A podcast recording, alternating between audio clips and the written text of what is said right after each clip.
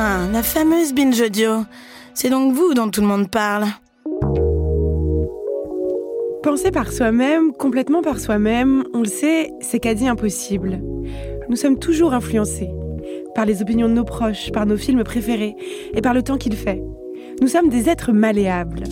Et c'est avant tout notre grande force. C'est ce qui nous rend capable de nous mettre à la place des autres, ce qui nous rend sensibles à leurs éclats de rire, ce qui fait qu'on peut composer des chansons, écrire des poèmes, qu'on peut convaincre et être convaincu. Mais c'est aussi ce qui nous rend fragiles, influençables, manipulables. Avec la guerre en Ukraine, nos sociétés démocratiques semblent se réveiller et se demander Mais au fait, depuis quand Poutine prépare-t-il cette attaque? Pas seulement en amassant depuis plusieurs mois des hommes à la frontière ukrainienne, mais depuis quand la prépare-t-il psychologiquement? Depuis quand prépare-t-il nos esprits? La propagande, l'affrontement des récits est une composante intégrante de tous les conflits. Les rumeurs peuvent être des armes.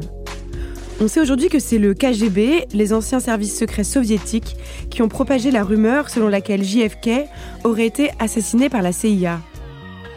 Aujourd'hui, la stratégie du Kremlin à l'international est plus subtile. Le ministère des Affaires étrangères vient d'y consacrer un long rapport.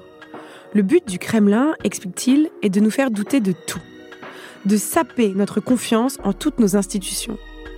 Le slogan de RT, la chaîne officielle de télé russe qui vient d'être interdite, résume toute cette stratégie. Question more, poser davantage de questions. Il s'agit d'une propagande en négatif, qui ne vise pas à nous faire croire à une nouvelle idéologie, mais à nous désespérer, dévoyer notre esprit critique, pousser contre nous nos forces analytiques qui font que nous ne croyons pas tout ce qu'on nous raconte, de telle sorte que nous ne croyons plus en rien du tout. Pour que nous soyons amorphes et passifs face à toutes les décisions de Poutine. Alors, et si cet état d'abattement général que nous ressentons, si cette lassitude quant à la marche du monde, eh bien ce n'était pas un hasard, si c'était l'œuvre d'une guerre informationnelle, Peut-être que tous ces commentaires réax ou tous ces posts Facebook et tous ces posts Twitter qui nous minent le moral sont là précisément pour ça, pour miner le moral des jeunes progressistes. Si la théorie du complot était vraie d'une certaine façon, s'il y avait bien un complot, mais pas du tout celui qu'on croyait, et si ce désespoir, en fait, eh bien ce n'était pas le nôtre. À quel point le Kremlin s'est-il infiltré dans nos cerveaux? Et surtout, comment l'y déloger non mais laissez-moi parler. C'est vraiment insupportable. On peut plus rien dire. Vraiment, c'est n'importe quoi. On peut plus rien dire. Et la prochaine fois, ça sera quoi? On peut plus rien dire. Qu'est-ce que c'est que ça? On peut plus rien dire. On va le dire quand même. Mes très chers amis, c'est un immense honneur de vous accueillir au sein de cette nouvelle édition d'On peut plus rien dire. Nous nous demandons cette semaine si le Kremlin a infiltré notre cerveau. Avec moi pour répondre à cette question, j'ai le privilège de recevoir David Collomb. David Collomb, vous êtes professeur à Sciences Po et spécialiste de la propagande, auteur des Maîtres de la manipulation. Asma Mala, vous êtes enseignante en économie numérique à Sciences Po Paris, spécialiste des enjeux politiques du numérique. Et Olivier Tesquet, vous êtes journaliste et auteur de À la trace, spécialiste de la surveillance. Alors, avant qu'on commence notre conversation, euh, mes très chers invités, bienvenue, mais j'aimerais euh, qu'on fasse l'effort de bien parler du Kremlin ou de Poutine et non des Russes et de la Russie, pour ne pas faire l'amalgame entre le pouvoir en place et un peuple. Et je vous demande si je fais cette erreur au cours de notre conversation de bien vouloir me corriger, s'il vous plaît. Alors, rentrons dans notre sujet. Une guerre, on le sait, elle se joue sur le terrain, mais elle se joue aussi dans le monde des idées et des récits. Étions-nous, avant l'invasion euh, russe en Ukraine, l'invasion par Poutine en Ukraine, déjà en guerre informationnelle avec le Kremlin, sans le savoir? David Colomb le Kremlin nous a déclaré la guerre sans que nous le sachions il y a dix ans maintenant, à la suite d'une longue décennie au cours de laquelle, du point de vue russe, les Occidentaux ont poussé leur système informationnel au service du changement de leur régime ou d'une volonté de changement de leur régime. De sorte que ils ont lancé à partir de 2012 une vaste offensive, à la fois officielle à travers la propagande blanche de RT et Sputnik, et à la fois à travers l'œuvre des services de renseignement, afin de déstabiliser nos régimes démocratiques par tous les moyens possibles. Quels ont été les types de moyens qui ont été mis en œuvre? Le premier moyen, c'est cette fameuse propagande blanche, c'est-à-dire des médias qui sont financés par l'État russe et qui la propagande blanche, ça veut dire la propagande officielle, transparente, qui euh, n'est pas secrète, mais qui en revanche peut très bien être manipulatoire dans la mesure où il s'agissait, à travers ces médias, de, de propager des récits alternatifs aux récits officiels entre guillemets des médias mainstream occidentaux. Il s'agissait, comme vous l'avez très bien dit, Judith, de semer le doute et même de d'empêcher la diffusion ou la croyance en une vérité objective. Il s'agit fondamentalement de fragiliser la perception que les opinions publiques occidentales ont d'un certain nombre de réalités, et ce, bien évidemment, au service des ambitions géopolitiques de Vladimir Poutine. À ce moment-là, j'imagine que cette propagande s'est aussi énormément déroulée, enfin j'imagine non, on le sait, sur les réseaux sociaux? Euh, alors oui, la désinformation se joue beaucoup euh, sur les réseaux sociaux et en fait ce sont des techniques qui sont euh, parfaitement rodées, qu'on connaît, qu'on connaît parfaitement et en général moi que j'ai tendance à, à, à, résumer ou à synthétiser en cinq grandes étapes, ça commence toujours par la construction d'un narratif. Alors vous, vous parlez de propagande négative ou en creux, propagande blanche ou, quoi. Euh, enfin, peu importe le mot qu'on impose là-dessus, euh, la question c'est de se dire quels sont les éléments de langage, quelles sont les failles systémiques des démocraties dans lesquelles en fait le, le, Kremlin ou n'importe quel État hostile, aujourd'hui on parle de la Russie, la Chine en réalité est en train de commencer à adopter les mêmes stratégies de désinformation, la, euh, la France au Sahel, les États-Unis dans d'autres zones d'influence, etc. Et donc ce sont des techniques qu'on connaît, on commence par construire le narratif, à partir de là, qui est donc basé sur les failles. Donc on, identifie les failles d'une société. Absolument. Et typiquement en France, ce qui est très intéressant, c'est que les points d'appui, les, les, les, appuis d'influence sont souvent des leaders d'opinion des influenceurs chez nous. Donc dans les extrêmes, dans la complosphère, chez les antivax, et qui en fait mutent de combat en combat, d'une espèce de, de, de, de, de comment dire, de, du mercenariat du combat, parce qu'en réalité, peu importe le support. La question, c'est d'avoir une, pensée antisystémique. C'est anti-système.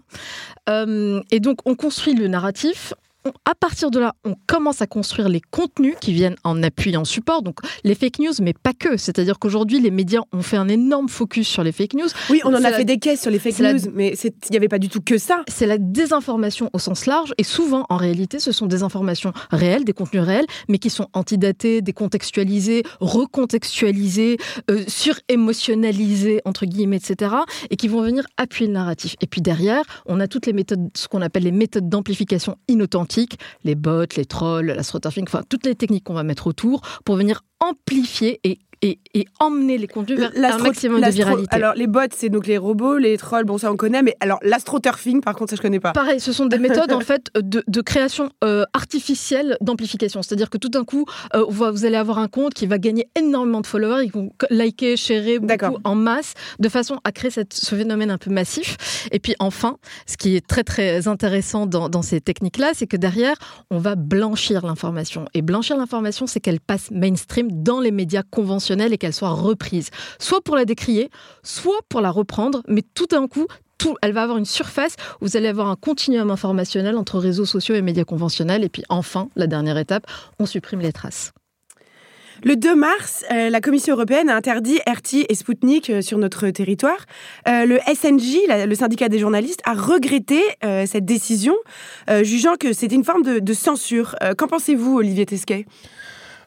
moi, je pense que la, stratégie qui a été adoptée euh, était peut-être pas la, meilleure. C'est-à-dire qu'en fait, on a, puni euh, RT et Sputnik sous le régime des sanctions. C'est-à-dire qu'il n'y a pas eu une décision de justice euh, argumentée avec des points précis, euh, expliquant à ces chaînes-là ou à ces canaux médiatiques-là qu'ils ne pouvaient plus émettre sur le sol, européen. sachant que en France, RT a signé une convention avec, alors c'était le CSA à l'époque, c'est devenu l'Arcom, mais qui les autorise à diffuser. Et à ce jour, il n'y a pas eu de d'entorse ou en tout cas de, d'action qui ait pu euh, entraîner euh, l'arrêt et, le, et, la, et la fin de cette, de cette convention. Euh, donc on, est finalement revenu à une, une, décision qui est une décision discrétionnaire dont tous ces médias, toute cette propagande dont on parle, va pouvoir se nourrir euh, pour adopter une position victimaire, de dire regardez, euh, nous sommes euh, finalement les victimes expiatoires de, des décisions européennes par rapport à ce conflit, et va pouvoir leur donner un prétexte pour fermer encore un peu plus le verrou euh, de leur côté. Et d'ailleurs, on voit euh, qu'aujourd'hui, l'exercice du métier de journaliste en Russie, qu'on soit d'ailleurs journaliste russe ou qu'on soit correspondant étranger, est de plus en plus euh, difficile. Et là où c'est assez vicieux, je dirais, ou dangereux par rapport à tout ce qu'on se disait juste avant, c'est que l'un des grands talents de ces chaînes-là, et particulièrement de, de RT, c'est d'avoir réussi à s'imposer au fil des années comme une, euh, un média alternatif, en opposition à des médias qui sont considérés comme mainstream, euh, en poussant ce narratif ou ces narratifs russes, euh, toujours autour d'une vision complète des événements. C'est-à-dire, on va, je vais, je vais simplifier, je vais faire un gros point Godwin d'entrée, mais c'est en gros, on va faire 5 minutes pour les juifs et 5 minutes pour les nazis, dans un noyé comme ça dans un relativisme général. Et leur immense talent, quelque part, c'est d'avoir réussi à vraiment se faire passer pour un média alternatif anti-système. Alors que quand même, si on regarde ça euh, d'ici, euh, RT, Sputnik sont des médias directement financés euh, par des fonds euh, officiels du Kremlin.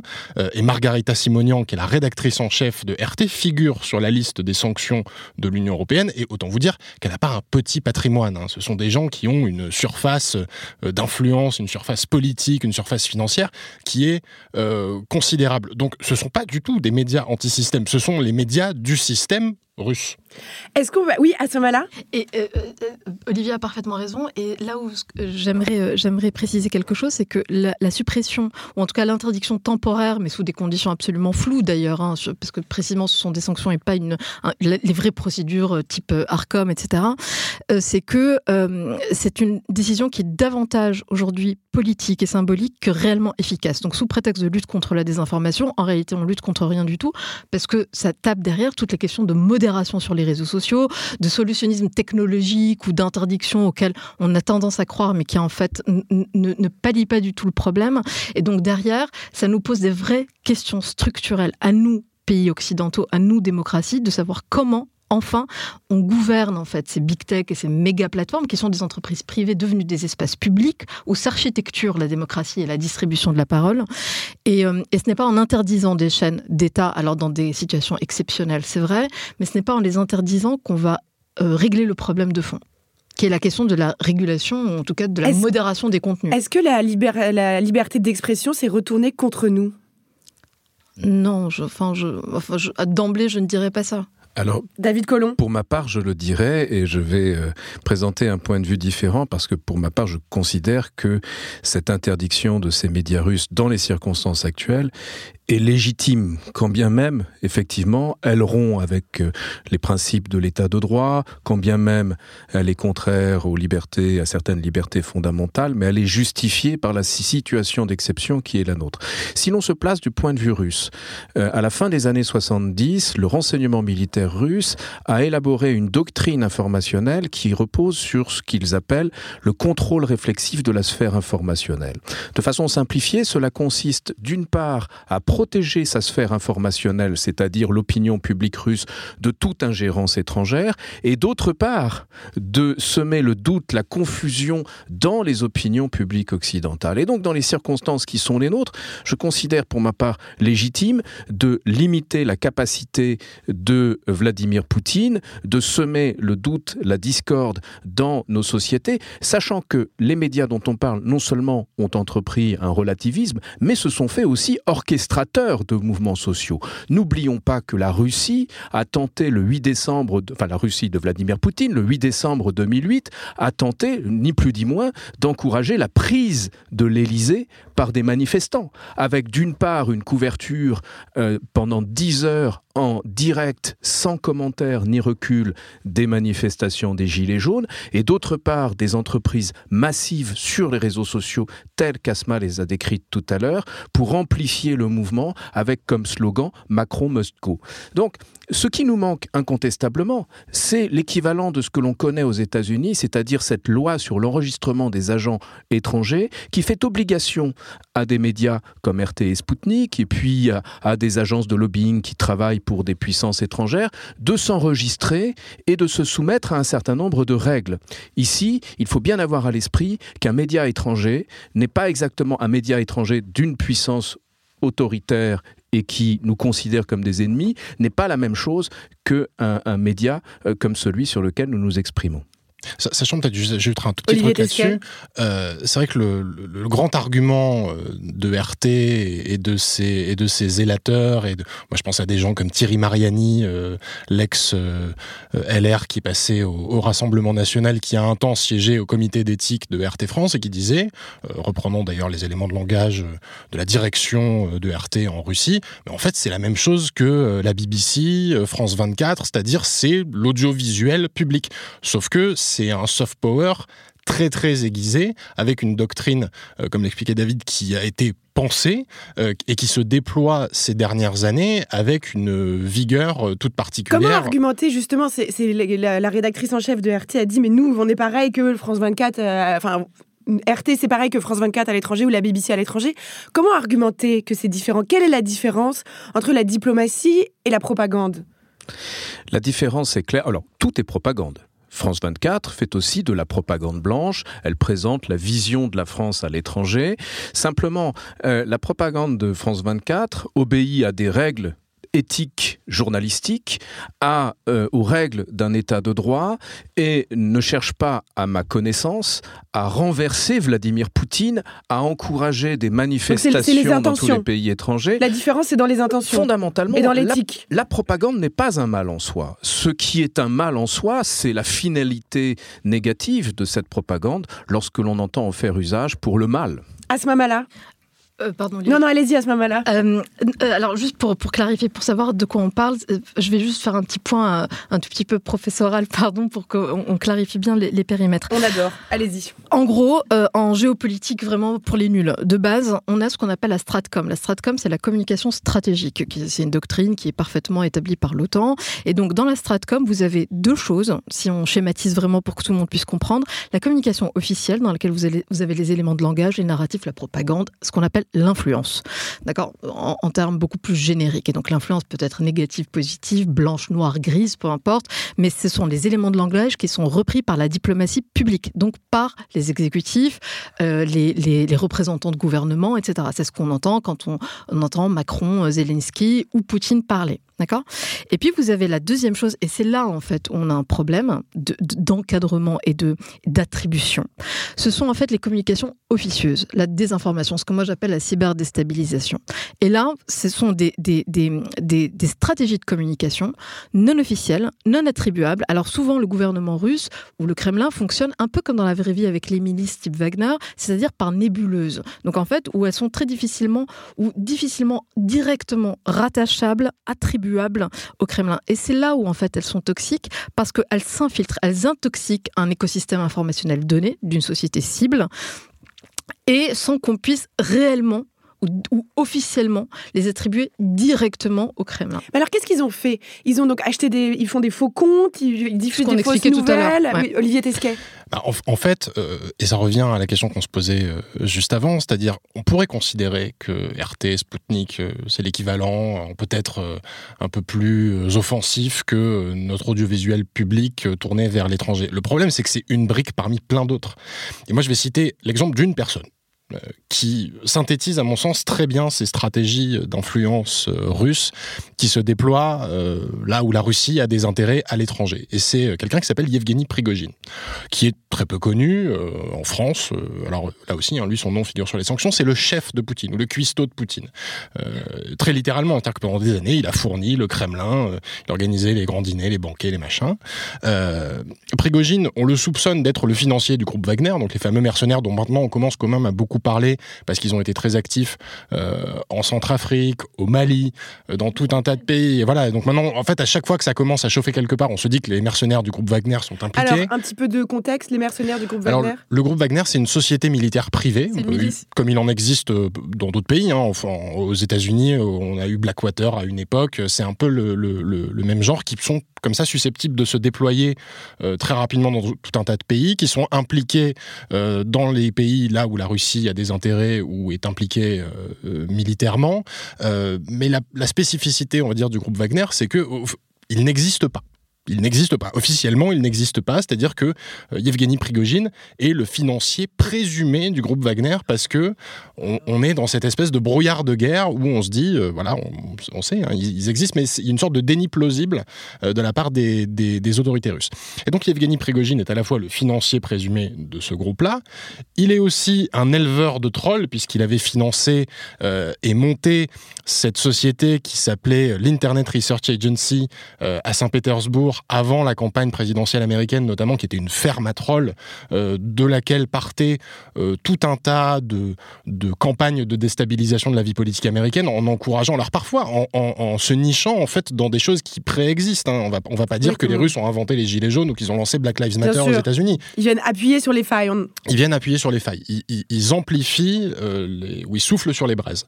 et donc ils avaient organisé un certain nombre de manifestations. D'ailleurs, certaines manifestations dans l'espace public Hein. Michael Moore à New York s'est retrouvé dans une manifestation organisée par l'Internet Research Agency sans savoir qu'elle était organisée par une, une officine euh, russe dans laquelle étaient employés euh, de, jeunes personnes à, Saint-Pétersbourg.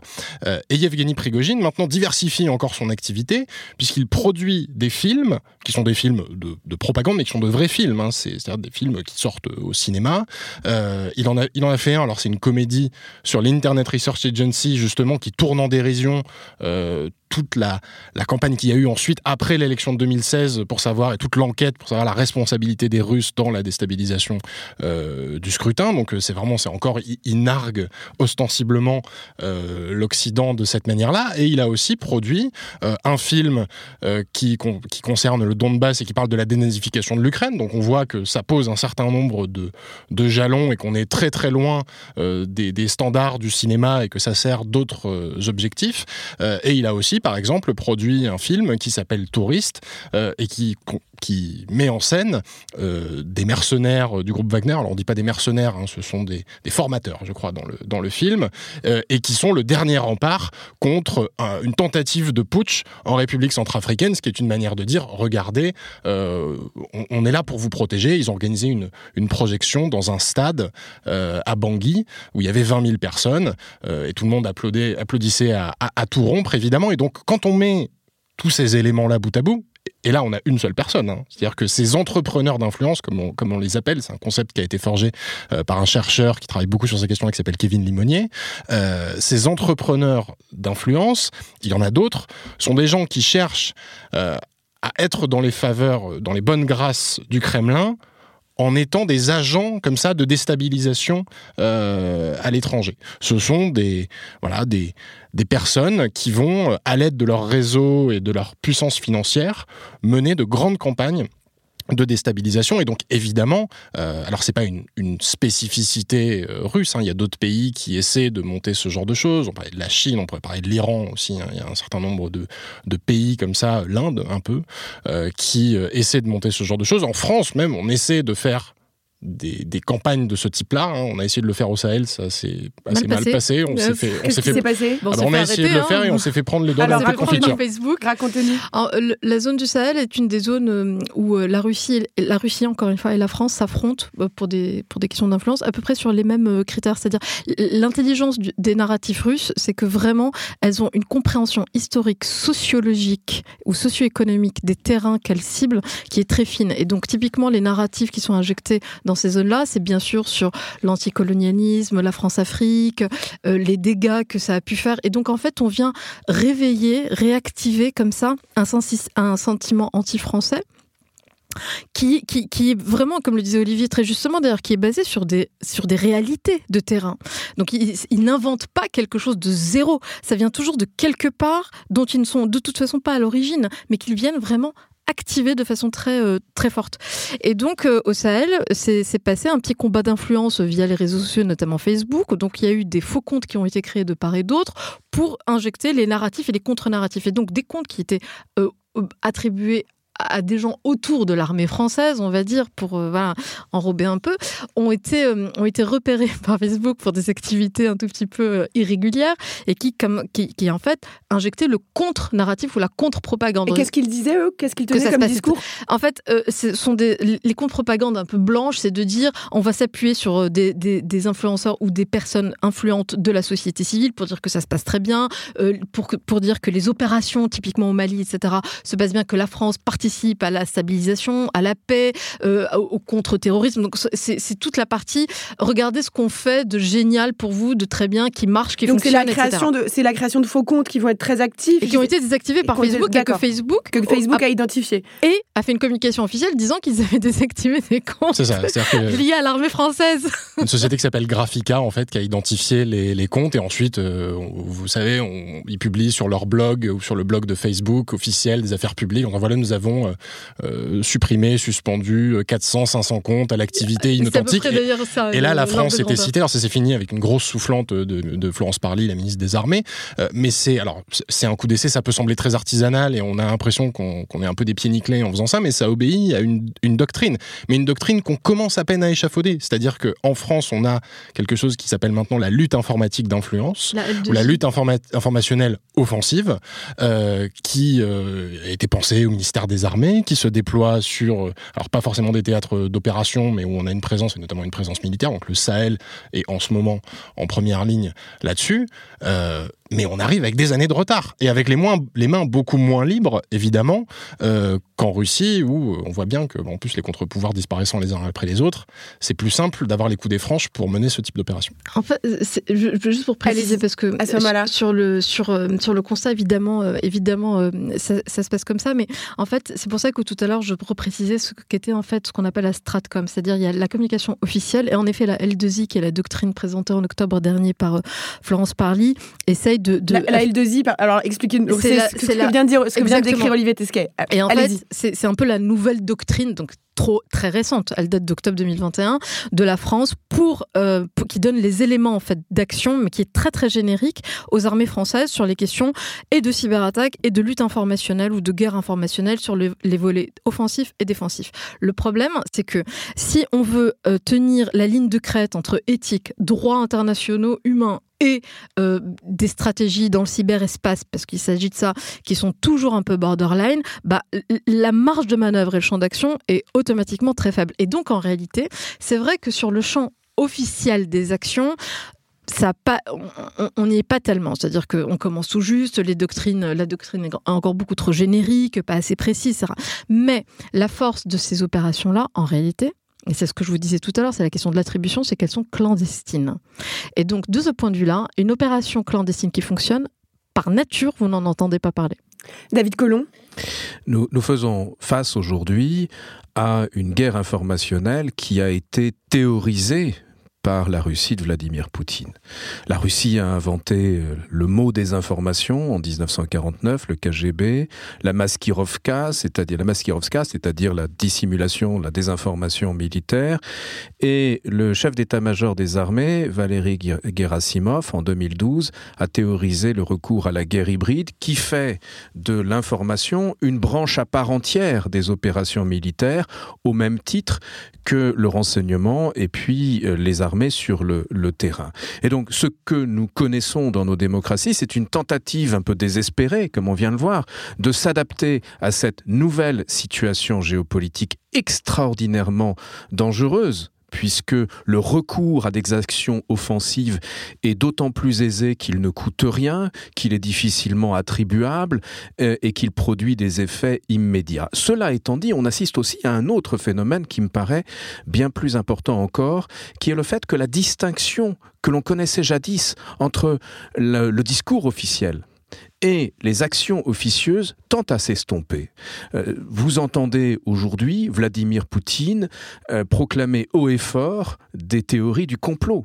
Avant lui, plusieurs ministres de son gouvernement l'avaient fait à propos du MH17 et cette barrière qui était jusque-là infranchissable entre l'action clandestine et le discours officiel a été purement et simplement abolie en Russie, ce qui produit des effets considérables dans la mesure où nous ne sommes pas nécessairement préparés à cela. Nous ne sommes pas habitués à avoir un chef d'État qui ment aussi éhontément, présente des discours absolument, enfin qui nous apparaissent délirants, mais qui sont cohérents de son point de vue et du Mais point de vue. Quelle serait la Trump. différence avec, euh, le- avec les, les- par exemple, l'invasion en Irak en, en 2003, les armes de destruction massive, c'était aussi une fake news Eh bien, je crois que nous sommes là au cœur de Ou notre alors ils y croyaient Ils y croyaient Vous croyez les Américains? Non, bien sûr que l'administration euh, Bush, enfin l'équipe autour de Bush qui a conçu l'opération de propagande en 2003 a été consciente de la manipulation de l'opinion à laquelle elle procédait.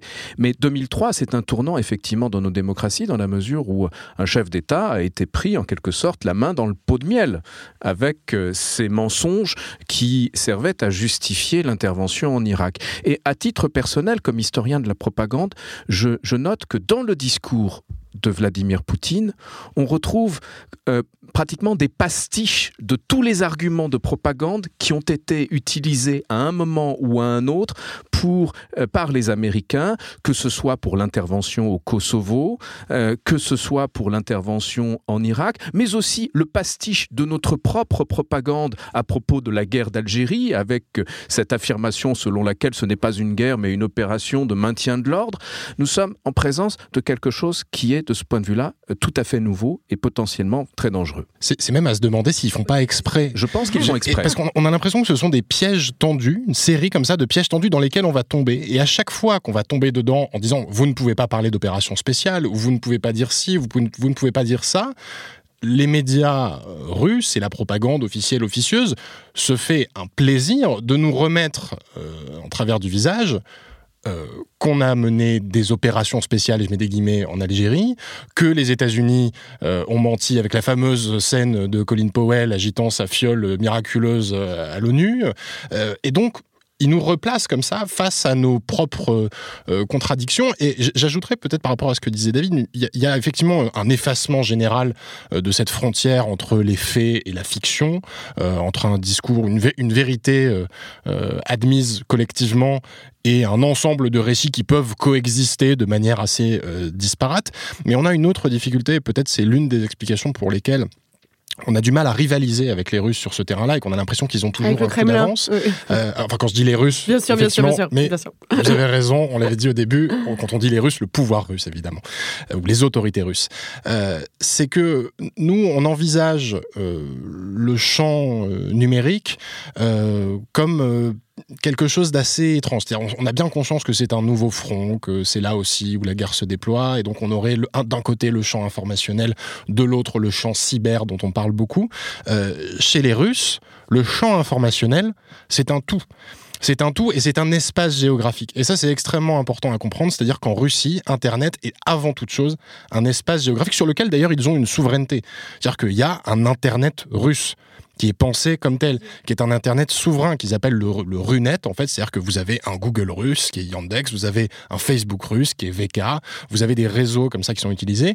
Et même au niveau infrastructurel, euh, ils ont voté une loi en 2019 euh, pour un Internet sûr et durable euh, qui, en fait, envi- envisage, voudrait créer une sorte d'interrupteur géant qu'on peut activer quand on aurait besoin de se couper du monde extérieur pour rester imperméable aux influences euh, étrangères. Or, on voit bien que nous, la façon dont s'organise la vie numérique dans nos sociétés, notre utilisation des réseaux sociaux, les plateformes, etc., on est des proies de choix pour un pays qui euh, se bunkérise de cette façon-là. Et est-ce que ça va pas encore s'aggraver là maintenant dans les mois et les années qui viennent? Mais qu'est-ce qui s'est passé? Est-ce qu'on a été trop naïf? Est-ce qu'on a été, est-ce qu'on s'est cru trop puissant? Enfin, pourquoi est-ce qu'on est autant à la, à la ramasse sur ces questions? La, la doctrine américaine qui a été élaborée au début des années 90 c'était une doctrine de la domination de l'information dans son ensemble. Et les États-Unis, après euh, la, la guerre du Golfe, dominaient effectivement l'information mondiale. À la naissance d'Internet, les États-Unis dominaient également l'espace informationnel numérique et, ils avaient quelque part la certitude de pouvoir imposer leur narratif au monde entier. Et c'est une réaction à laquelle on a assisté, d'abord d'un certain nombre de pays arabes avec la création d'Al Jazeera, ensuite de la Chine qui s'est protégée de toutes les incursions euh, informationnelles étrangères, avec l'interdiction par exemple des euh, émissions étrangères par satellite, euh, le contrôle du câble, le contrôle de l'Internet, la grande muraille numérique. Et la Russie, effectivement, a appliqué cette doctrine dont je parlais tout à l'heure, qui repose sur cette notion essentielle de sphère informationnelle. La sphère informationnelle, dans cette perspective, recouvre trois dimensions. Il y a la dimension matérielle, il s'agit de protéger le, les matériels de toute ingérence étrangère, de protéger un espace géographique clairement délimité. Il y a l'espace logiciel. Lorsque Tinder euh, s'est implanté en Russie, obligation a été faite à la plateforme d'utiliser un serveur à l'intérieur de la Russie. Et puis enfin, il y a l'espace cognitif qui recouvre la dimension informationnelle et les éléments de la guerre psychologique. Et puisque je parle de guerre psychologique, il est clair que depuis pratiquement dix ans, ce qui jusqu'alors était du ressort des armées a été en quelque sorte étendu à la sphère civile. Nous sommes pratiquement quotidiennement exposés à des entreprises de guerre psychologique qui visent à agir sur nos euh, perceptions. À ce moment-là, vous écrivez dans une tribune dans Le Monde Nous sommes à l'aube de combat d'un genre nouveau qui combine manipulation et neurosciences, la guerre cognitive. Qu'est-ce que la guerre cognitive? Euh, je faisais d'ailleurs référence et je mettais ça en lien avec les annonces récentes de, de création de métaverses, enfin des métaverses qui sont en fait ces lieux euh, hybrides entre la réalité augmentée et la réalité virtuelle dans lesquels tout d'un coup on va pouvoir mais vraiment prendre un individu. Donc là, ce qui est très intéressant dans les potentielles guerres cognitives qui vont arriver euh, et qui vont arriver plus vite, je pense, que ce qu'on croit, c'est que euh, Jusque-là, les techniques de désinformation, les stratégies de désinformation euh, s'adressaient à des communautés ou des sociétés, donc à des collectifs. Là, ce qui va être terrible, c'est qu'on va, va s'adresser à un individu seul, isolé, face à un écran, face à un narratif qu'on va lui injecter via tout un tas d'environnements, euh, par tout un tas de, stratégies invisibles, etc. N'est-ce pas déjà le cas avec la collection des données personnelles euh, de, toutes, nos, toutes, nos, navigations sur euh, les réseaux sociaux, etc. Donc on peut être targeté avec des discours qui sont vraiment personnalisés? Là, oui, mais vous êtes... Enfin, c'est du micro-targeting, du marketing politique, évidemment. Mais là, je pense qu'on va aller un, très, très, très, très loin, où en fait, chaque cerveau va devenir finalement le champ de bataille euh, beaucoup plus large, idéologique en fait. Et juste pour revenir, c'est-à-dire donc la guerre cognitive. Qu'est-ce que la guerre cognitive? C'est ça, c'est justement c'est le, combat psychologique pour euh, conquérir les cerveaux. C'est le cerveau en gros, si je vous le schématise, le cerveau devient un champ de bataille, mais euh, où chaque individu devient lui-même un soldat à son insu, ou, le transmetteur ou la courroie de transmission Chaque individu devient un soldat à son insu. Cette phrase, elle est vraiment, je pense qu'elle résume tout. Elle est extrêmement percutante, à la fois terrifiante. Mais allez-y, continuez. Et, juste pour revenir sur ce que disait David, en réalité, euh, euh, ce qu'on voit apparaître, ce sont, c'est la militarisation de l'information qui, pendant très longtemps, on nous a expliqué, et, et à juste titre, que un des combats de l'information, des journalistes, de l'éthique journaliste etc., c'était que l'information devait être un bien commun. Et en fait, ce dont on s'aperçoit, c'est que l'information devient une commodity, c'est-à-dire une ressource stratégique de manipulation, de désinformation, de propagande, de déstabilisation. Et là, c'est un changement paradigmatique sur la question de l'information. Et d'ailleurs, même sur le champ économique, elle est très intéressante à analyser, parce que tout d'un coup, on va casser toute la doxa de la macroéconomie qu'on avait jusque-là, où en fait, la rareté définissait la valeur. Là, tout d'un coup, vous avez quelque chose qui est produisible ou produisable à l'infini et qui pourtant continue à créer une valeur infinie aussi. Donc c'est un monde absolument exponentiel, incontrôlable, indéfinissable, enfin, qui est complètement flou et qui peut aller très très loin jusqu'aux guerres cognitives. Mes très chers amis, je vais vous laisser une petite pause pour reprendre votre souffle au milieu de tout ce flot d'informations passionnantes. On se retrouve juste après ça.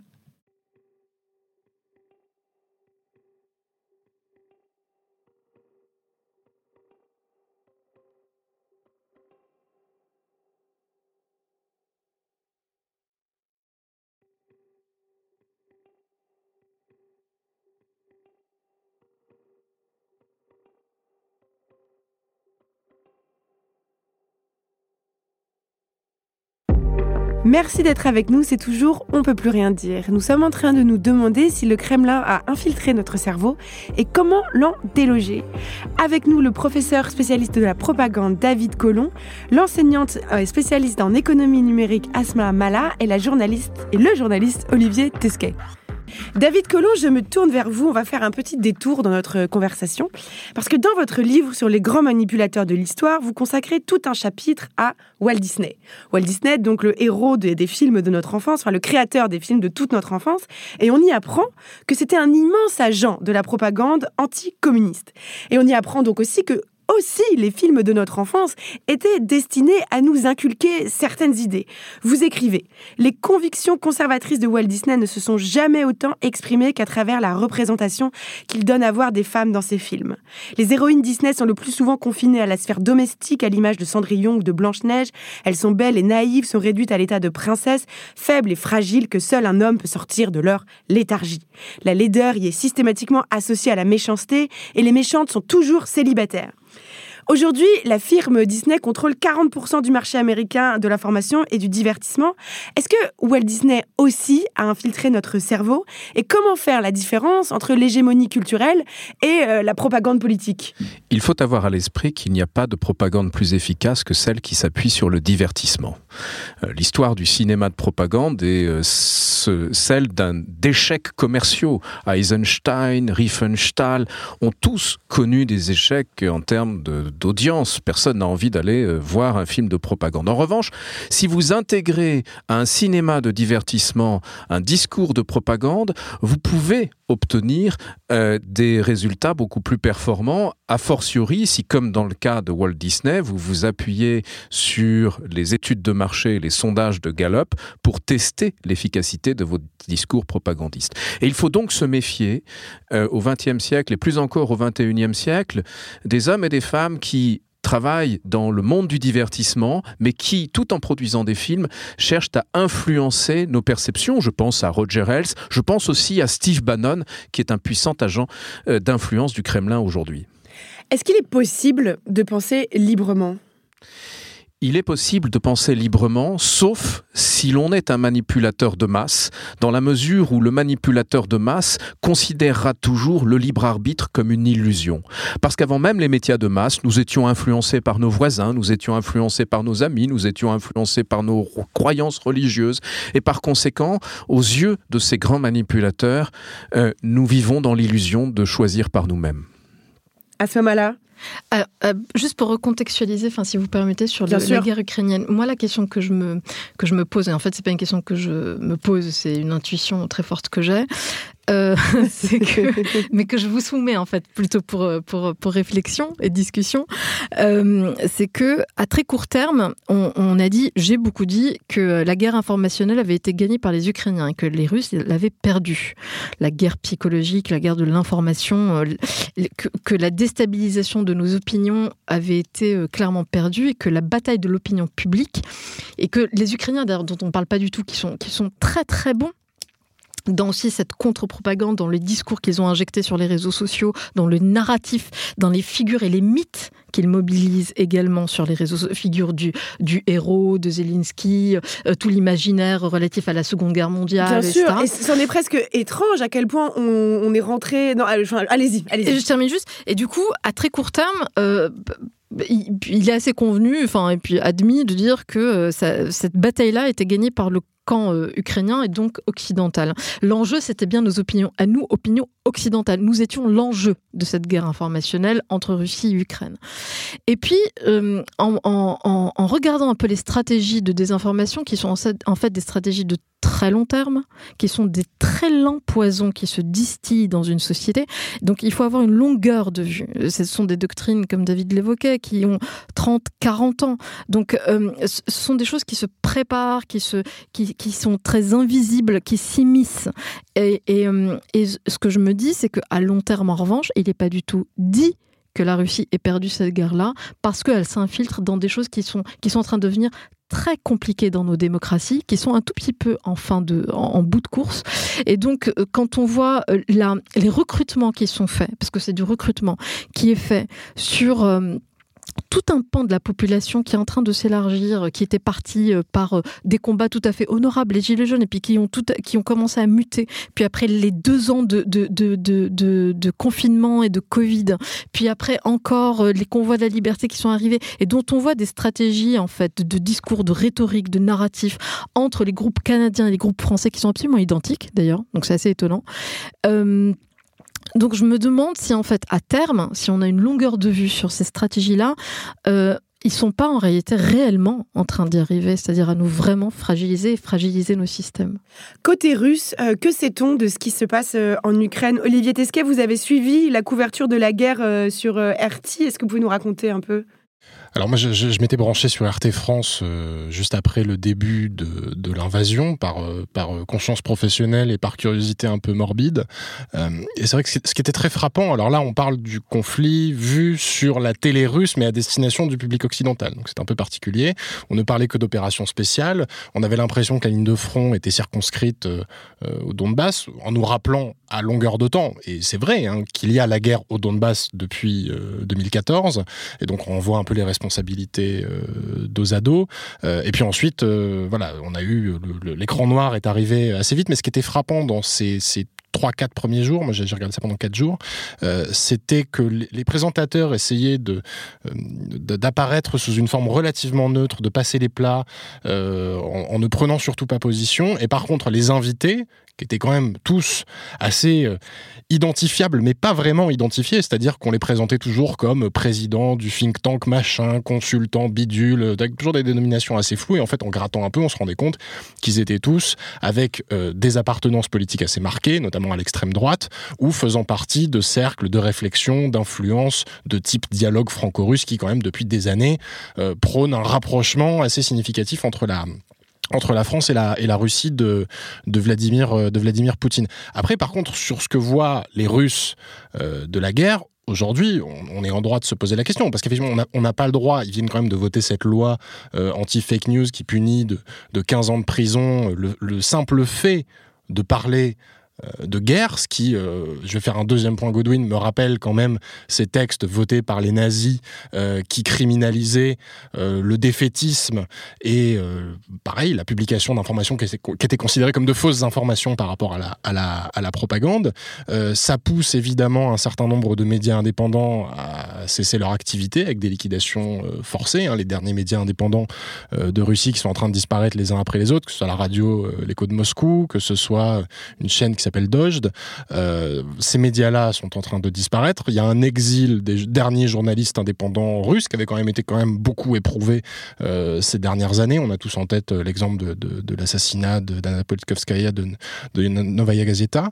Euh, et il ne reste finalement que les canaux très officiels, et même ces canaux très officiels commencent à se lézarder, puisque là aussi, on a tous en tête l'image de cette femme avec sa pancarte au JT de Pervicanal, qui est le, qui est le TF1 russe, euh, et qui dit, qui dit non à la guerre, et tout à coup, on a l'irruption comme ça euh, du réel dans, dans, cette réalité fabriquée. Et vu d'ici, on a l'impression que euh, l'information en Russie aujourd'hui n'a jamais autant ressemblé à un village Potemkin, hein, village Potemkin de carton-pâte, comme les voyait euh, aux grandes heures de, l'Union soviétique. Donc je pense qu'il y, a un- vrai enjeu, là, dans les, semaines et les mois qui viennent, de la restructuration d'une sphère médiatique russe indépendante qui existe quand même encore, avec des médias euh, en exil, des médias euh, indépendants.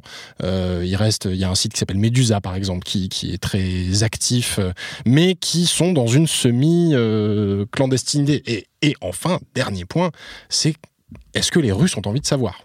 Est-ce que les Russes ont envie de connaître la réalité de la situation? Et très honnêtement, j'ai pas la réponse à cette question. Je vous vois réagir à ce moment-là, David Colomb? Euh, alors, est-ce que, alors, sur, euh, sur la stratégie très rapidement, sur la stratégie russe, oui, euh, elle est à double détente. C'est-à-dire, il y a une, une première stratégie vers la population civile russe. Et là, vous avez ce que, ce que j'appelle l'encerclement cognitif, c'est-à-dire vraiment tous les médias, y compris réseaux sociaux, euh, mais mainstream sont en fait complètement verrouillés par la fameuse loi du 4 mars euh, anti-fake news qui pénalise en fait hein, euh, le- l'information, euh, qu'elle soit euh, fausse ou vraie. euh, en fait, le critère de véracité compte assez peu. Euh, euh, et donc vous avez cet encerclement, et puis après il y, a il, y a, les stratégies de désinformation et de destab pour, pour l'étranger proche et l'Occident. Euh, mais ce que je voulais dire, c'est que, et si s'il faut conclure rapidement, allez-y. ce qui, au-delà des questions vraiment de désinformation, de qu'est-ce qu'on fait, etc. Moi, ce qui, ce qui m'intéresse, c'est qu'est-ce que ça pose en creux comme question pour nous, pour nous Occident, pour nous Français, pour nous Européens. Euh, c'est une des premières guerres depuis très très longtemps qui se passe quand même euh, en Europe et qui a euh, comme enjeu aussi nos systèmes. Et donc en réalité, si on prend un tout petit peu de hauteur, la question en, fait, elle est idéologique. C'est-à-dire quels sont, et c'est l'occasion peut-être un peu inespérée pour des systèmes qui sont aujourd'hui très chahutés, qui sont en pleine défiance dans, dans le fonctionnement démocratique, de se demander qu'est-ce qui fait notre corpus de valeurs, qu'est-ce qui fait nos projets politiques communs et collectifs, quels sont nos combats idéologiques, parce que c'est par cette forme de résilience collective-là qu'on va arriver à contrer ce type de dispositif et, en fait d'un monde multipolaire ou quadripolaire en réalité qui est en train de s'installer. Et, et au-delà de la question technologique ou du cyberespace ou des propagandes, contre-propagandes et tout ce qu'on vient d'évoquer, la vraie question pour nous, c'est de clarifier de façon vraiment une bonne fois pour toutes quelle est en fait notre idéologie, notre vision du monde. Et de ce point de vue-là, euh, ça pose aussi la question sous-jacente derrière de qu'est-ce qu'on fait de nos alliés et qui sont nos alliés.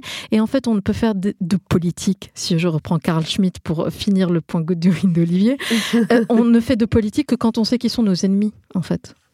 David Colomb Je crois qu'en effet, depuis près d'un quart de siècle, Vladimir Poutine tient un discours qui domine dans la sphère informationnelle russe. Et avant même la guerre en Ukraine, une majorité de Russes étaient persuadés que l'Occident cherchait à affaiblir le pouvoir russe, que l'Occident cherchait à déstabiliser la société russe dans son ensemble. Le narratif russe sur la destruction du vol MH17 au-dessus du Donbass euh, s'est imposé dans l'opinion publique russe euh, il y a déjà quelques c'était cet avion civil qui avait été abattu euh, mystérieusement. Pas mystérieusement. En 2017. Le, tribunal néerlandais a établi de façon claire que c'est un missile Buk, donc un missile de fabrication russe fourni par la Russie à des militants indépendantistes du Donbass pro-russe qui est à l'origine de la destruction de l'avion. Mais la Russie a réagi par la diffusion en Occident de 13 théories du complot, qui ensuite reviennent en pluie diluvienne dans les médias russes comme validées par un certain nombre de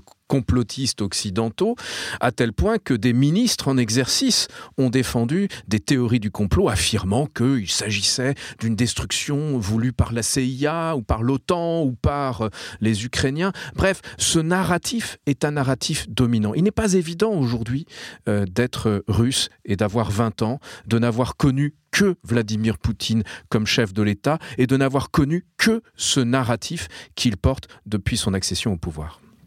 La guerre en Ukraine va-t-elle euh, bouleverser notre élection présidentielle ou l'a-t-elle déjà bouleversée, euh, à votre avis, Olivier Tesquet? Alors, ce qui est sûr, c'est que sur le, sur le champ euh, informationnel, il y a une vigilance, mais une vigilance qui, qui existait déjà. Hein. Notamment, on a créé une agence en France qui s'appelle Viginum il y, a, peu de temps, qui est dont la mission, donc elle est placée sous la responsabilité du, du secrétaire général de la, de la Défense nationale, qui dépend de Matignon, euh, et elle est chargée de détecter, d'identifier les, les, menaces d'ingérence euh, étrangère. Euh, donc c'est typiquement sa, lettre de mission. Elle s'est un peu fait la main sur le référendum en Nouvelle-Calédonie, ce qui était une autre échelle. Alors c'est un autre sujet, c'est un autre problème, mais on peut considérer que c'est pas non plus la même amplitude euh, qu'aujourd'hui.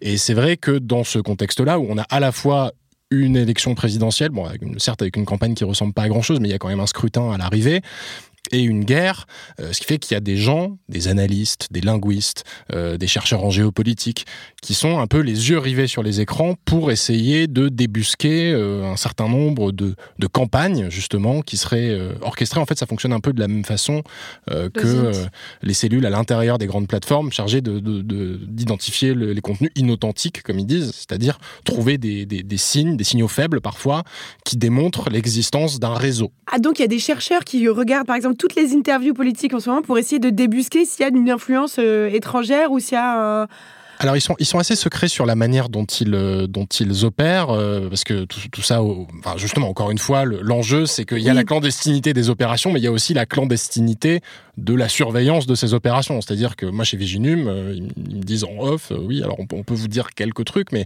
on va pas non plus donner toutes les indications qui seraient ensuite susceptibles d'être utilisées par nos ennemis pour nous pour nous nuire. Ce qui est certain c'est qu'il y a un certain nombre de pays qui sont regardés avec plus d'attention et que la Russie était, avant le début de la guerre en Ukraine, déjà tout en haut euh, de la liste. Après, c'est difficile sur ce sujet-là de trouver la, bonne distance, parce qu'on joue beaucoup à, se faire peur sur l'ingérence euh, étrangère dans les, scrutins, euh, qui a eu des tentatives aux États-Unis pendant la campagne de 2016, l'existence de, de, des fermatrolles du Kremlin dont je parlais tout à l'heure en est un exemple, et puis il y en a eu, il y en a eu d'autres avec des échanges entre l'équipe de Trump et puis un certain nombre de, d'agents, de, liaisons, etc. Euh, mais ça a été beaucoup, beaucoup, beaucoup monté en épingle et parfois de manière extrêmement caricaturale par les médias aux États-Unis. Et la Russie, dans son narratif destination d'alliés potentiels dans le monde occidental insiste beaucoup depuis maintenant quelques années et, là avec une vigueur renouvelée depuis quelques semaines sur le sentiment russophobe sur dire mais regardez en fait euh, euh, tout le monde nous veut du mal on ne peut plus faire entendre notre point de vue et donc il faut pas non plus, non plus tomber dans la, la diabolisation euh, caricaturale qui s'appuierait pas sur des choses assez concrètes. Là, on essaie depuis tout à l'heure de donner des exemples, parce que si on entre dans ce jeu irrationnel, justement, ce qui est exactement ce qu'ils attendent hein, quelque part, euh, à ce moment-là, on leur offre quelque part les armes pour gagner. Parce que la, une, dernière, question importante que j'aimerais qu'on aborde, c'est que là, quand je vous écoute euh, parler, quand on, découvre donc qu'il y a ces, campagnes de propagande orchestrées pour saper notre confiance en nos institutions, qu'elles vont être targetées individu par individu, euh, on comprend en fait que qu'on puisse croire aux théories du complot après. Et quelle est la différence en fait entre ces campagnes-là et un complot contre nous Il existe des complots. Il y a des complots pour renverser des chefs d'État, pour organiser des coups d'État. Il y a eu un complot de l'industrie du tabac au détriment des consommateurs de tabac, donc les complots existent. Mais il est des théories du complot qui reposent sur des fausses informations et qui visent à perturber l'opinion publique de l'adversaire. Vous citiez tout au début de l'émission euh, l'assassinat de Kennedy qui a été instrumentalisé par le département A du KGB au début des années 80. Le KGB est aussi à l'origine de la théorie selon laquelle le virus du sida aurait été confectionné dans un laboratoire américain et délibérément inoculé en Afrique.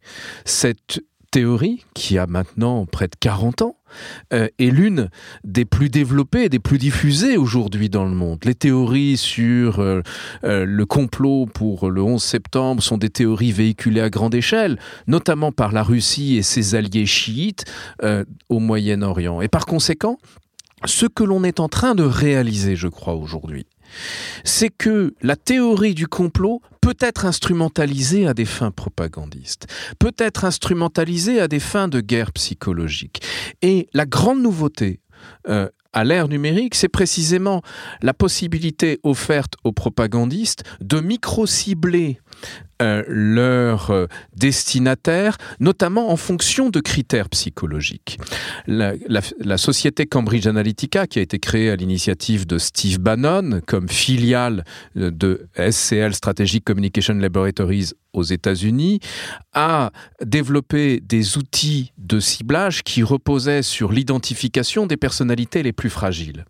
Et ce savoir-faire, qui est aussi un savoir-faire bien connu à Facebook, a été transféré en Russie parce que euh, Cambridge Analytica a eu euh, une société russe comme cliente qui travaillait euh, pour, qui, a transmis ces informations selon toute vraisemblance au service de, de renseignement russe. Et par conséquent, nous sommes entrés aujourd'hui dans un nouveau monde du micro-ciblage qui permet de cibler les individus les plus susceptibles de croire dans les théories du complot. Et s'ils sont susceptibles de croire dans ces théories, ils sont susceptibles de croire que leur gouvernement leur ment. Et s'ils sont susceptibles de croire que le gouvernement leur ment, ils sont susceptibles de manifester, de prendre d'assaut le Capitole ou l'Élysée. À ce moment-là Et juste, juste rapidement, en fait, la bonne nouvelle pour les propagandistes, euh, alors en l'occurrence la Russie, mais pas que, c'est que ces gens-là, qu'on va micro-targeter ou micro-cibler, on sait exactement où les trouver parce qu'on les trouve sur les plateformes de l'Altech, l'alternative technologie qui promet Odyssey, Rumble, WeMind, ça, et qui euh, qui promet euh, zéro modération, zéro censure. Et c'est là où vous allez retrouver tout un tas d'ailleurs de discours euh, nazis, des symboles, des rhétoriques, des codes, euh, donc hyper complotistes d'extrême droite très sévères sur lesquels en fait bah oui il y a toujours la loi 1881 mais en réalité elle est absolument pas du tout appliquée et donc c'est une espèce de no man's land comme ça dans une espèce de, de, plateforme technologiques, mais de micro, sur lesquels en fait ils se retrouvent tous. Et après, ce qui est très intéressant par les mécanismes de viralité et de l'attention qui est poussé par les réseaux sociaux, vous allez par capillarité comme ça, tout d'un coup euh, euh, euh, communiquer et intoxiquer les réseaux sociaux plus mainstream, puis à la fin, bah, une plus grande, plus grande majorité de gens. Mais ces gens-là qui sont en fait le maillon faible par lesquels euh, rentrent ces discours-là ou entrent ces discours-là et intoxiquent l'écosystème informationnel, on sait parfaitement où les trouver. Et on les connaît en fait. Voudrais peut-être juste finir sur le, le fait que finalement, le, le, monde, l'univers qu'on est en train de, de décrire là, en, en fin d'émission, on est quand même en droit à un moment de se poser la, la, responsabilité du modèle auquel on a quelque part un peu, un peu adhéré. C'est-à-dire que ce micro-ciblage qui devient aujourd'hui un micro-ciblage politique, Cambridge Analytica en est l'exemple le plus frappant et peut-être le plus connu, était un micro-ciblage publicitaire, était le micro-ciblage publicitaire des grandes plateformes. Quand Steve Bannon dit littéralement qu'il veut inonder la zone de merde, c'est parce que l'économie, le modèle économique de ces grandes plateformes lui permet de le faire. Et donc, quelque part, est-ce que ces grandes plateformes, est-ce que ce capitalisme de surveillance auquel on a euh, alors adhéré euh, avec un consentement qui est parfois un peu relatif, mais euh, n'a pas un peu savonné la planche et nous a pas mis dans la situation dans laquelle on est aujourd'hui? En d'autres termes, est-ce que la propagande de Poutine serait aussi efficace si on n'avait pas cet écosystème numérique, assez largement américain par ailleurs, qu'on a fabriqué depuis des années? Oui, les, nos outils commerciaux ont été utilisés contre nous à des fins politiques. C'est déjà la fin. Un grand merci d'avoir été avec nous. Merci à nos invités David Collomb, Olivier Tesquet et Asma Mala. Merci à notre chargée de production Charlotte Bex, à notre réalisateur Thomas Chalvidal. On peut plus rien dire, c'est le nouveau podcast de Binge Audio tous les vendredis sur toutes les applis. Nous, mes chers amis, on se retrouve mardi prochain pour un rendez-vous avec l'un ou l'une de nos chroniques heureuses et vendredi prochain pour un nouveau débat. Et d'ici là, nous aussi, on espère avoir réussi à infiltrer votre cerveau et vous donner de la force. À vendredi. Ça sera quoi? On peut plus rien?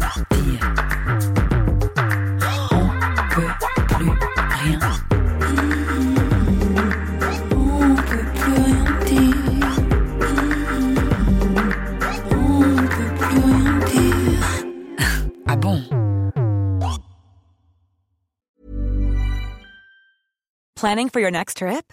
Elevate your travel style with Quince. Quince has all the jet setting essentials you'll want for your next getaway, like European linen, premium luggage options, buttery soft Italian leather bags, and so much more. And is all priced at 50 to 80% less than similar brands.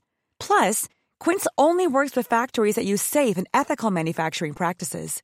Pack your bags with high-quality essentials you'll be wearing for vacations to come with Quince. Go to quince.com/pack for free shipping and 365-day returns.